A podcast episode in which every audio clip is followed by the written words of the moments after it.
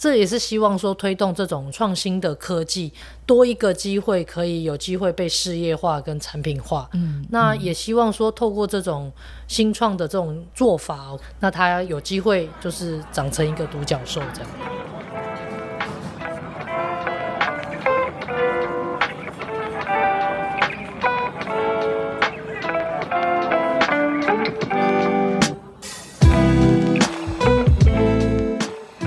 到克莱尔的展览异想世界，我们将带你游遍全球第一手的展览以及周边新奇好玩的猎奇故事。各位，你一定不知道，现在是。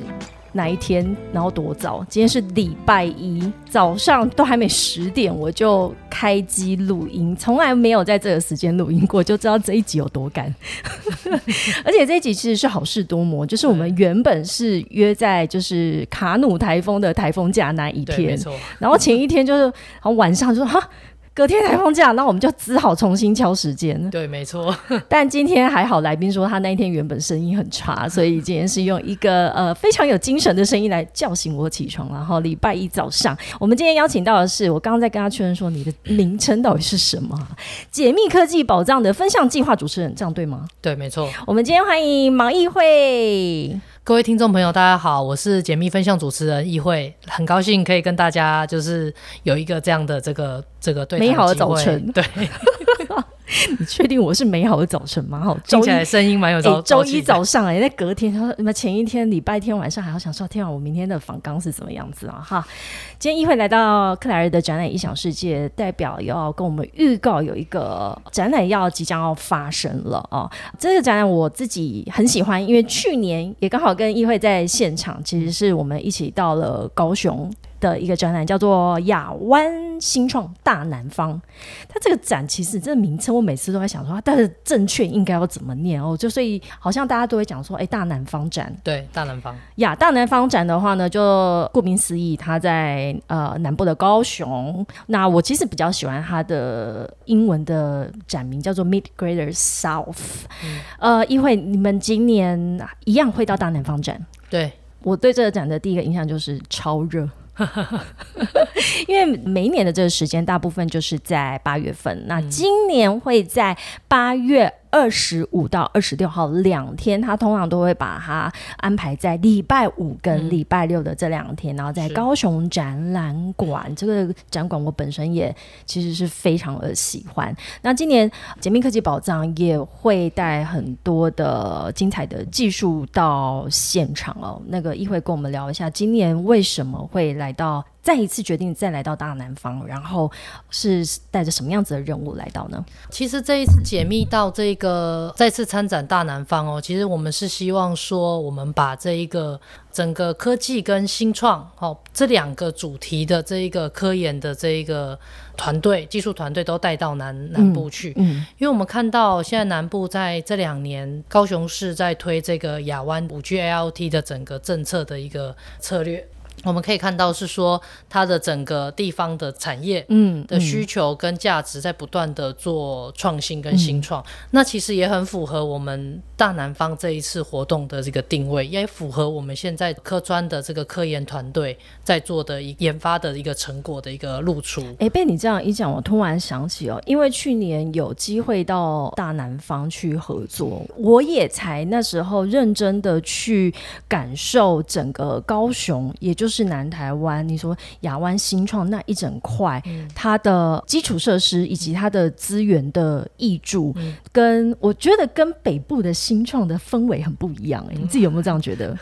你有觉得什么不一样吗？哎，我第一我是南部人啦，哦，好，所以我那时候有我我这样好这样讲好吗？我原本就觉得南部就是比较会慢半拍，好，OK，但是我反而觉得。因为可能相对那边的资源的去瓜分没有这么严重，所以大家其实，在那里是更合作、更容易去共享。然后，当我原本想象的高雄以前其实是重工业区，但是它现在在以展览馆为中心，然后附近那一整块整个的园区的。而诞生，然后越来越多的软体进驻，嗯。我觉得那整个氛围其实已经跟我以前想象的高雄很不一样了。确实是没有错，因为其实高雄它在做这个产业的这一个转变的时候，其实它有一些特殊性，嗯，好，它有些特殊性。有时候像我们这一次会去分享的一些技术，就会发现说，它其实有这种渔业啦，哈，有这种传统的制造制造业啦，对工业，它要做一些转型的时候，水五金啊，然后在在做这些转型的过程中，它其实某种程度它需要一些科技的创新来做一个驱动。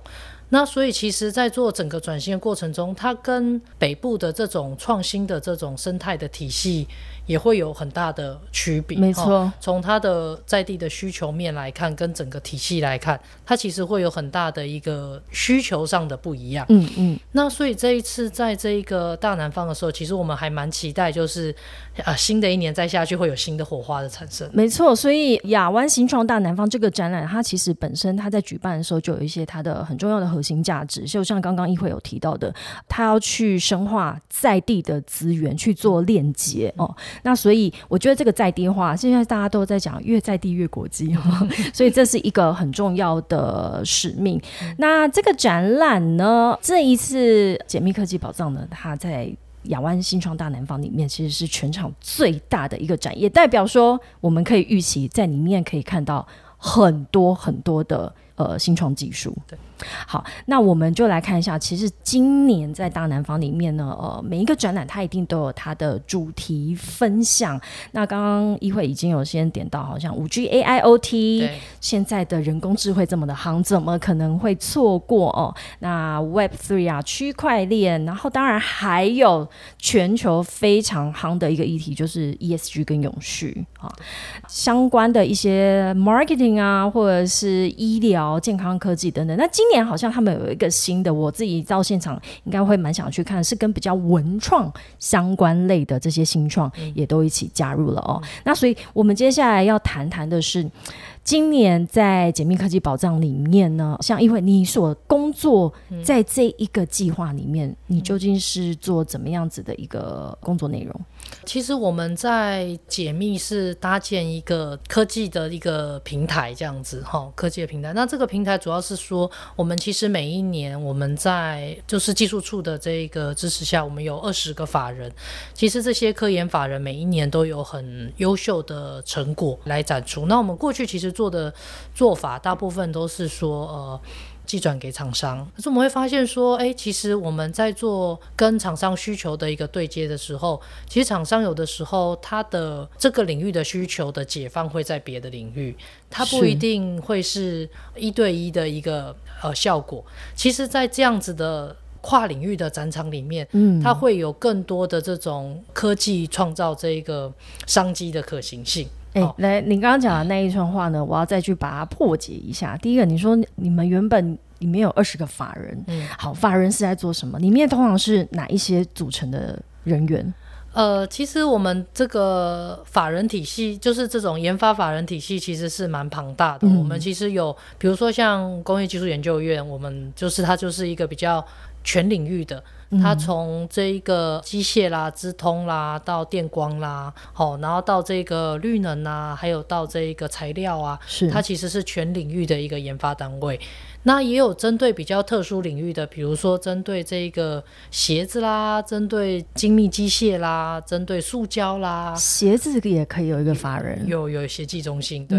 然后还有针对这个药剂啊、生物医医药的这个研发，有药剂啊、有生技中心的，就是特别领域的这一个呃研发法人这样。所以听起来，你 呃，您刚刚提到这么二十个法人，而且他有一些是非常专门就在研发其中一。个专项特别领域的，所以您刚刚有提到一点，我觉得很有趣，说你们原本以为它的技转是很直觉觉得，哎，他就是可以转给这个厂商，可是最后发现，现在其实跨领域有可能是他所需要的这个技术，根本是你原本没有想象到的，另外其他的呃原本以为不相关的法人，他可以提供，呃，不能说不相关，他就是说他可能会有其他的这一个。不同的火花在这样子的跨领域的这个场合里面，因为像之前我们就是以前比如说像那个以前有一次有一个例子哦，就是说我们在也是参加类似的这个这个跨领域的展会这样子。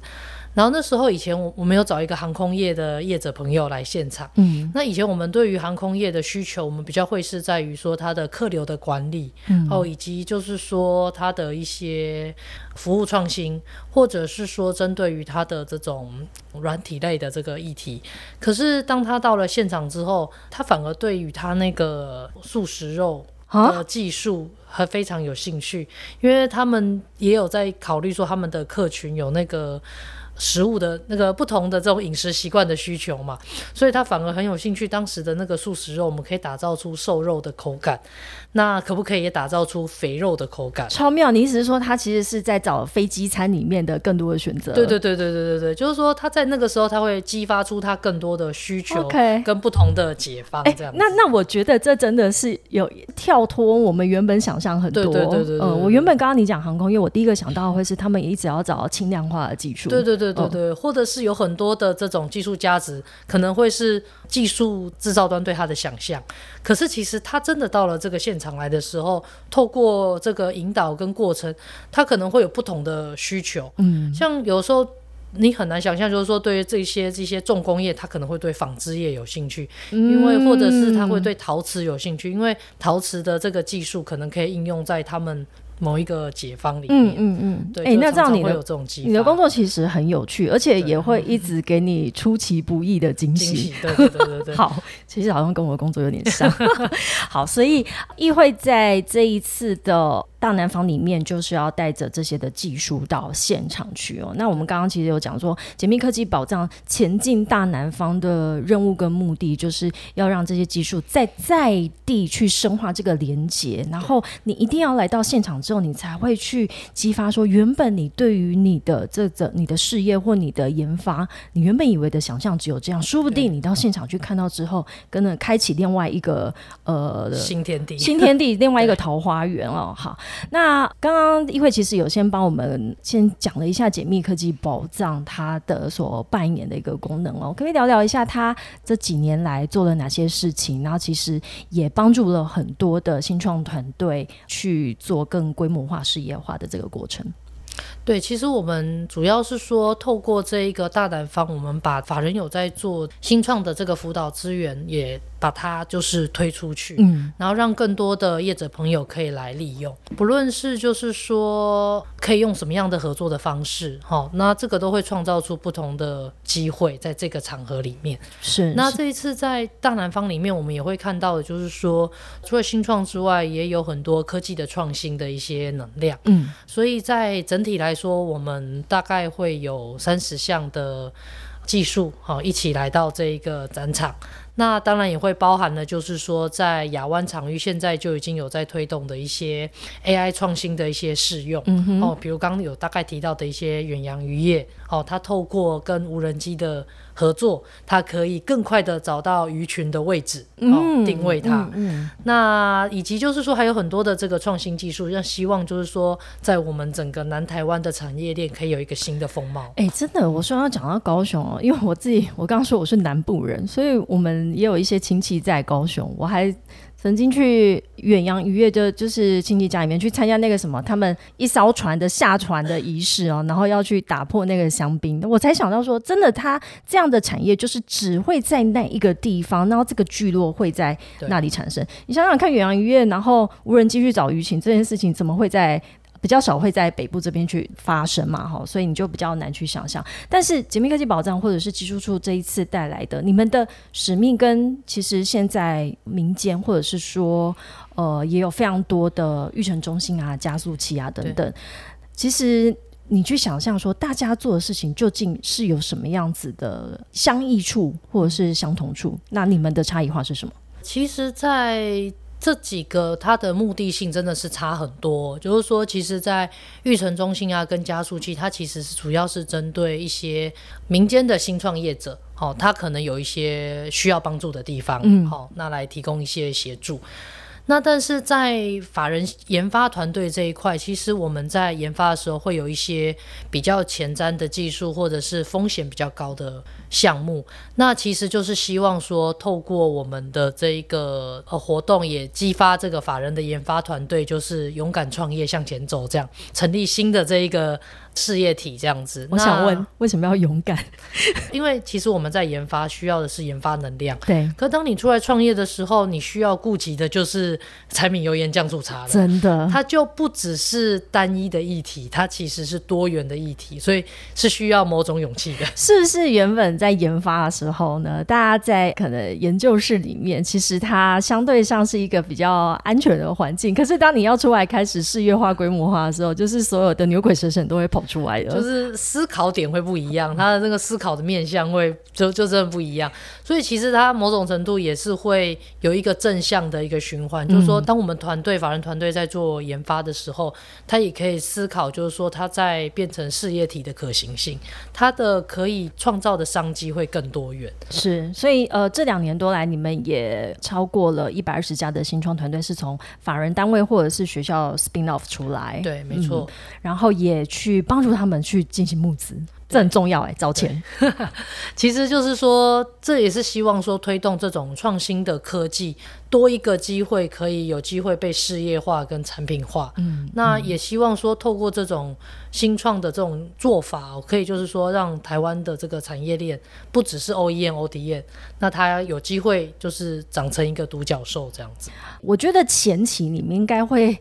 呃，先经历过一段非常挣扎时候，就是能够到大南方的技术，其实都要精挑细选的。对。前面究竟有多少的技术在等着说，拜托选我，我想去。我们选择比较适合的这个技术到这个在地来，包含就是说，呃，现在呃亚湾正在发展的五 G AIoT 哈。然后还有就是说，我们在地的产业，就是说，因为其实我们在北中南东，其实我们都会有这个呃在地的团队，嗯，去了解说我们在地的产业它的需求是什么。那我们从这样子的。地方的需求去找出哎对应的技术项目是什么，所以我们大概就是挑选了这个百分之大概百分之三十到四十左右的技术来这样子。对，那我我觉得那个过程当中，你一定是要去一直思考，说我都带他到现场了，一定要让让他被看见，对，而且也要让。来到现场的呃，可能企业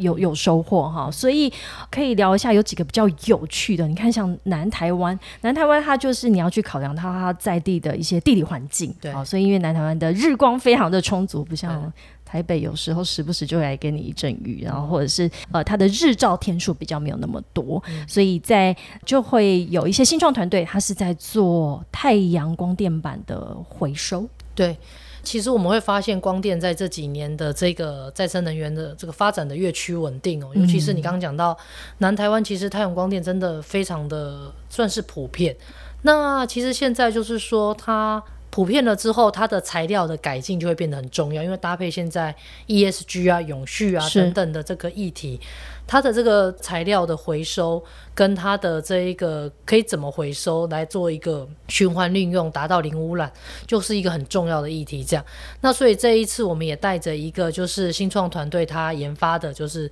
太阳光电板的这个完全回收的量产的设备来到现场，现场会有技术团队来跟大家做直接的交流跟说明。嗯，如果产业朋友对于这一块是有兴趣的，诶，他可能自己就是有。工厂有这样一套这个太阳光电板，那他可能对于这一块是有兴趣的话，他们也可以现场对很多的这个技术细节做一些深度的交流。哎，真的，南部很多的工厂，它的那个屋顶都是直接种一整排的这个太阳能板哈。那除此之外，南台湾还有因为沿海的关系，所以有非常多的很盛行的养殖渔业。哎，养殖渔业的话，也在你们这一次所挑选的技术里面。对，没有错，因为其实我们会发现。就是养殖慢慢的就是会取代这种捕捞，因为养殖它其实会比较稳定，哦会比较稳定。那所以我们在看到这个时候，我们会发现说，其实养殖的过程中，我们怎么样让它可以更有效性，让这个周期可以缩短，然后它培养出来的这个养殖的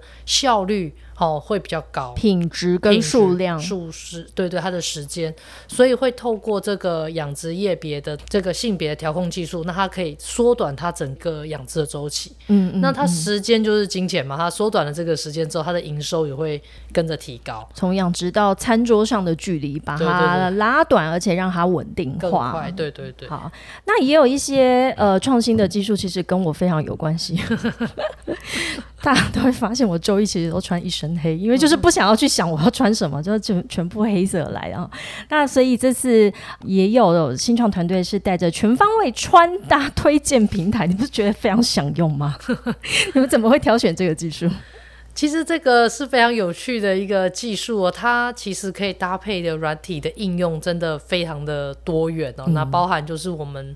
线上线下的这个业者，好线上线下的这个服饰业者等等，希望就是说我们透过。因为其实现在在疫情后，我们可以发现，就是说在线上购物的需求越来越高，超高，超高，没有一天不打开任何其中一个那个呃网购平台的。对，没有错。然后，所以你在穿衣服的时候，大部分在网络上挑选衣服的时候，我们大概都是靠一个经验的累积啊，或是一个想象这样子。可是，其实这一套系统就是希望把它想象变成是现实，就是说你实际看到说，哎，这个衣服穿在你身上是什么感觉？那它搭配的是特定的这。这套衣服的场合哦，比如说是在这个比较呃宴会 party 的场合，或者是搭配这个开会会议的场合，或者是今年要参加大南方。你知道，我现 我光是参加北部跟南部的展览，我就会想要搭不同的衣服。对，就是整个场合，南部就比较热情嘛。对对对对对，那他就是可以说，哎，减少你那个穿衣的时间，他可以帮你做一个哎建议。建议。对对对，这非常重要哎，因为每一天在出不了门，就是最后那五分钟，就是找不到一个对的穿搭，可以点选起来看起来会比较快。是，所以我觉得你们这次跳的技术真的是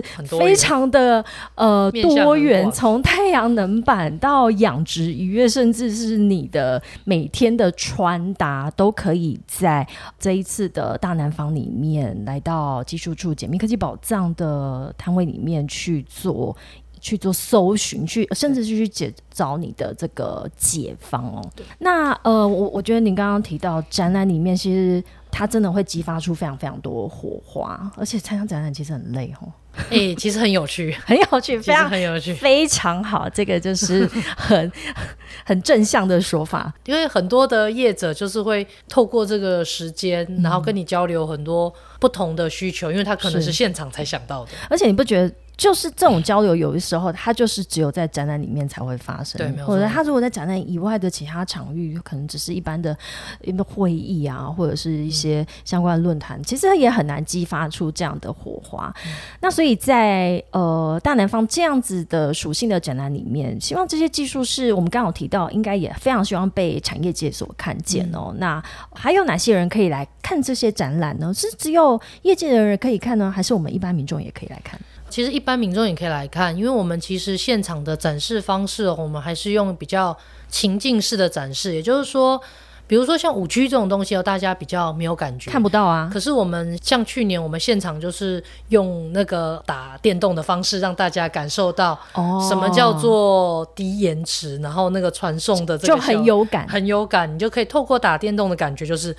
就是你的动作是很连续的，嗯嗯，就是说，即使是在这么复杂的这种游戏的这个操控上，玩的品质还是可以非常好。就是透过这种比较情境式的展现，让你感受到说各种的体验，哈，这种科技跟生活相关的，对对对对对。那所以这种其实不只是产业的需求，也是说大众对这一个科技新知的了解。哦，现在大概有什么样的方式在解决远洋渔业的议题？嗯嗯，然后有什么样五 G 可以用什么样的应用方式是跟你生活可能有相关的？你未来可能不用到现场就可以来感受。哦，透过五 G 的这个新的应用，就可以在在家里就可以有什么样的生活品质的提升等等。不同的这种情境的展示，会让大众也感受到，就是说未来他的生活品质可以有什么样的提升。对，那当然啊，我们是因为我们知道我们非常多的听众都是业界的这个产业界的先进哦，所以当然我们这一次呃希望来看的。呃，民众呃，当然有 to B 针对商业应用的部分，如果你的有企业有一些痛点，想要找一些解方的话，来到这边绝对是一个非常好的选择啊。当然，如果是我就说大南方，他每次都会选礼拜五跟礼拜六。礼拜六的话，就是诶，展览馆是一个非常好吹了免费人气的地方，因为我发现礼拜六就会有比较多是家庭的亲子的一些民众们。那我觉得这也是一个非常好寓教于乐的一个场合哦。就是你可能现在你在生活中所体验到的一些非常便捷的服务，诶，有可能都是呃像解密科技宝藏里面所带来的这些技术跟服务。他们所促成的，没有错。所以，所以如何继续多了解一下这些技术的解决方案，然后拉近拉近跟生活的距离，不要觉得说啊，这些科技好像离我非常遥远。其实它可能早就已经渗透到你的生活里面去。那呃，我们走进这个大南方的展场里面，当然这一次解密科技宝藏的摊位是全场最大，应该很容易找到。可是你们是不是有一些一眼就看出来说，哇哦，你们的摊位设计有一些理念在里头？对我们这一次，因为参加这个大南方哦，主题针对这个创新跟新创哦。所以，我们整个在展场的我们解密展场的这个设计哦，就会以一种培养皿的这种形态来做一个设计意向，嗯，包含就是什么试管啊、烧杯啊、玻璃罩啊等等这种的设计。像小时候做实验课的感觉。对对对，就是因为所有的可能性都是从实验而来的，那我们就是希望透过这样的一个面貌来展现我们。呃，创新孵化科技创新的一个概念，那也希望带给大家，就是说，在这里面有孕育各种新生活、新产业、新科技、新想法的各种可能性。真的，以前培养皿就是丢一个什么菌种，然后就是要让它慢慢孵化出来，看大家长得怎么样子哦，然后就会互相比较一下每一组长得怎么样。那所以这次是整个摊位的生意，你就去找那个很像实验室有培养皿的那种，一进门就会看到我们。一进门，好啦，你看。就非常非常的嚣张，一进门就会看到，因为是全场最大的一个摊位，然后也是在最呃最显目的一个位置哦。那所以我想这样子在这么大的一个腹地里面，然后这么多的技术，其实每一个技术都可以很呃完整的被呈现。那这除此之外呢，我摊位里面一定。两天有非常精彩的活动，而且这些活动其实是为了要让技术更透过解说的方式，那让现场的民众可以被吸收这些相关的知识，而且不是只有现场的民众而已。我们这次呢，还是会搭配像去年一样的 live podcast 的形式，也就是说，如果你在现场听了意犹未尽，或者是你太沉浸于主持人的美貌的时候，你觉得哎，你刚刚 miss 掉什么东西？其实之后还可以在线上的 podcast 去。去收再听一次，再收听一次哈。那其实我们这次展期两天，在解密科技宝藏里面，总共有四大的主题活动，分别是有新创团队的分享，这是非常重要的。然后还有现场展览的一个导览活动，企业跟新创的推谈，当然也是非常的重要，以及还有一个趋势的论坛。但是大家刚刚听起来好像觉得，哎，好像都在论坛，其实我们都是用一些呃非常生动活泼的方式去做。呈现。那一会你跟我们聊一下，我们在第一天的时候，也就是八月二十五号礼拜五当天，有怎么样的呃这个主题活动呢？嗯，其实我们那一天哦，主要是有几个活动蛮适合的，就是第一个就是说我们在那个我们解密的这个区域里面呢，我们在这个舞台区哦，会有一个这个新创相谈室哦。那那个新创相谈室呢，其实是跟大会一起合作，在那个跟数位时代一起合作。那针对于就是说，我们在新创团队做一些分享，好做一些分享，跟一些呃企业好做一些对谈。这样子，呃，其实这种对谈的方式啊，很吃主持人。这个主持人厉害，我知道，因为他自己也有在主持 podcast，是数位时代的陈凯尔总监哦，所以我我我会非常非常期待这个内容，因为他一定是会从很多精辟的一个观点，然后让新创团队去更。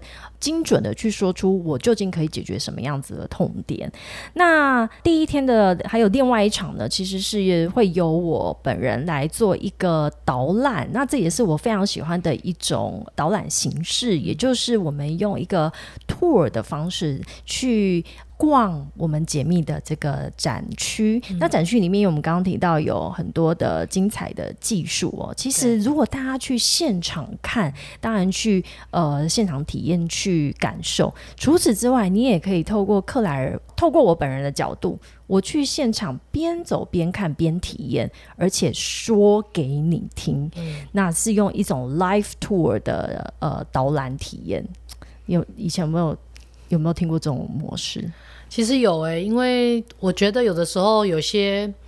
很想去，但是没有办法去的时候，那我就是会看这个网红开箱，类似类似这样子的，然后去看说，哎，就从不同的角度来看，会有什么样新的这个。他有什么角度可以跟我分享的？对，而且其实不同的人去体验同一个技术，他会有不同的感受、不同看法。对，没错。所以我有时候，因为我们自己在展览里面每天都在里面混，你常常会看到有一些人，其实，在旁边他其实有点害羞，然后他走近的时候，其实可能比较不好意思去互动，但是他又对这个技术是有兴趣、有好奇的时候，其实就很适合这一个即时解密的导览。那当然，这个导览是由克莱尔在。现场去做体验，呃，内容会是在展览之后，我们就把它放到线上，然后在克莱尔的展览异想世界里面可以去做收听。也就是说，呃，如果你在现场没有体验到了，那你还可以再透过我们的声音去了解这个技术的内容。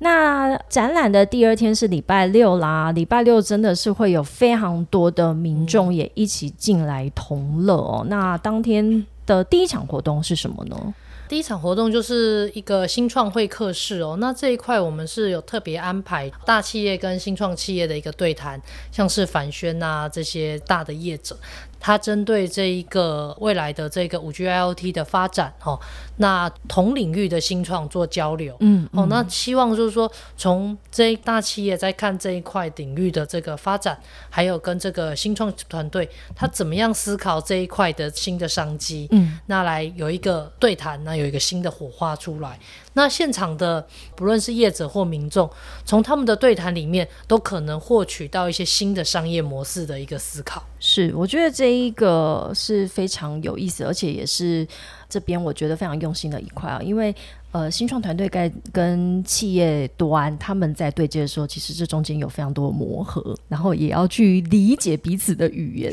不要以为大家都在讲中文，其实 这语言可能天差地别哦。那所以这一个新创会客室就是由呃新创团队跟大企业的一个对谈。那第二天的下午呢，又是克莱尔登场了，就是我们的创新技术趋势论坛。虽然名字听起来有点生硬，但是各位我一定会用最会贴近你生活，让每个人都听得懂的方式去理解一些其实相对生硬的主题。那在这个下午，总共会有四场的呃这个对谈。那这四场呢之后也都会呃上线在我们的 Podcast 节目中哦。那先跟大家预告一下，这四场呢其实当然也会谈到五 G 的 AIoT，会谈谈今晚我想来点人工智慧。我真的太喜欢这个标题了，一定要把它念出来啊！永续。的减碳行动的部分，以及我们现在有哪一些材料的科技哦，这些我们的技术都会在现场去做呈现，那也都会在后续在 Podcast 里面去做上线的这个动作。聊了这么多，我觉得，嗯，今天今天是八月初，然后我们的展期八月二十五到二十六也即将快。展开了，紧紧张吗？蛮兴奋的，蛮兴奋的。刚刚你介绍这一个创新技术趋势论坛哦，真的请大家要期待一下，因为这几个主题我们邀请的这个团队哦，都是非常呃坚强的技术团队哦，他们到现场分享的时候会分享。在呃五 G L T 还有人工智慧跟这个近零碳排很多的议题，那这个我们其实那时候都有特别跟这个团队做一些讨论跟交流，嗯，都会是属于我们可能在地的业者都会非常有兴趣的，包含在这一个减碳行动跟先进制造这一块啊，减碳行动这一块我们很强调在这个呃材料的这一个永续使用，我们怎么样改进这些材料是。等等这样子。那也请大家期待一下这两天的活动，这样子。其实就是要说，反正你那个 无论你是不是在中南部啊，后那个其他县市的好朋友们，高铁票赶快订下去。那个我昨天才赶快把。旅馆订了哦，订了没？订了，订了，订了。上个月，上个月，真的那个展览期间，那个附近的那个旅馆非常非常热门，赶快订下去哦。然后有一些都还跟高铁有那个优惠联名的活动，所以其实它也接近了暑假的尾声，也蛮适合大家一起下去做一个小旅行，走一走，走一走，然后顺便去高雄展览馆里面看这次的呃大南方。最后，最后就是换你问我问题了。你有没有准备？我没有准备。那好啊，那我们就我们就停在这边啊，等到你问出一个问题来。我们就是呃，现在的来宾都必须要突袭问克莱一个问题，而且我是真的事先都不知道。好，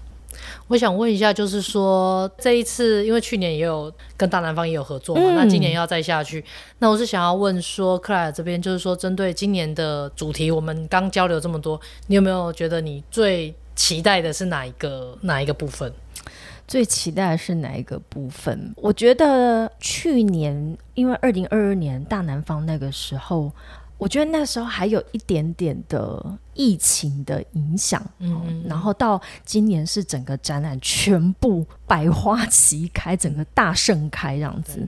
那所以在这今年的大南方之前，其实，在北部的展览已经非常多活络了。然后我要说，我今年就是 Computex，自从见到黄仁勋本人之后，就是我都发现，哎，人工智慧这件事情原本以前离我好，我觉得还跟我的生活有一段距离。可是听完他那场演讲，以及今年的很多的技术已经都出来，所以我会非常期待人工智慧这一块，而且我会更加去。嗯，想要进一步了解它会怎么样影响我的生活，因为以前我会觉得它离我有点远，但现在我发现，哦，我其实它已经完全渗透了，而且可能我在不知不觉之中已经使用到这些技术。如果你家有那个，你有订阅那个 Netflix 吗？当然啦，谁现在谁没有？他那个都是在这样来做推波的，超可怕的。你有没有看最 最新一期的《黑镜》？好，没有要命。黑镜因为好像到第六季了嘛，现在是第六季。嗯我第一次看到黑镜，我看到吓到，我跟我身边的人说这一集真的很可怕，然后一直想要叫他们去看，去看一下。真的，然后他就完全已经是人工智慧的全面的袭击我们的生活，这样。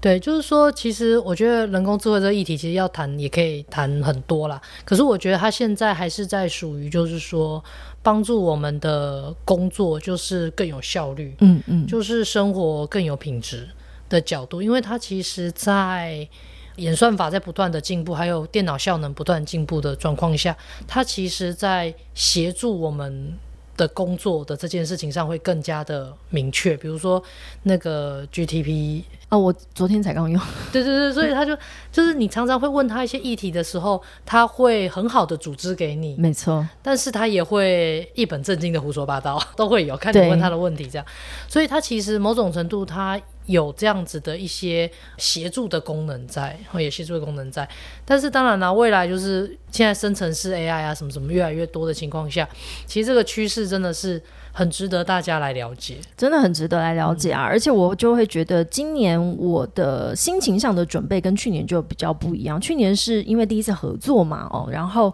感受也还没有那么深，觉得说，哎，这些技术怎么去影响到我的生活？但今年我觉得，哎，我先看到了这些议题，然后也对于亚湾更有进一步的认识，所以我觉得那个那个想要去观展的那个心理上面蛮不一样。所以这个展览真的是每一年看都有不同的收获。敬请期待，敬请期待哈！所以最后再跟大家预告一下，八月二十五到二十六号，分别是礼拜五跟礼拜六，意思就是你可以赶快订你的高铁票跟旅馆了。在高雄展览馆的亚湾新创大南方，这一次解密科技宝藏带了非常多精彩的技术前进大南方，希望大家到现场以及展后呢，也可以到线上去做收听。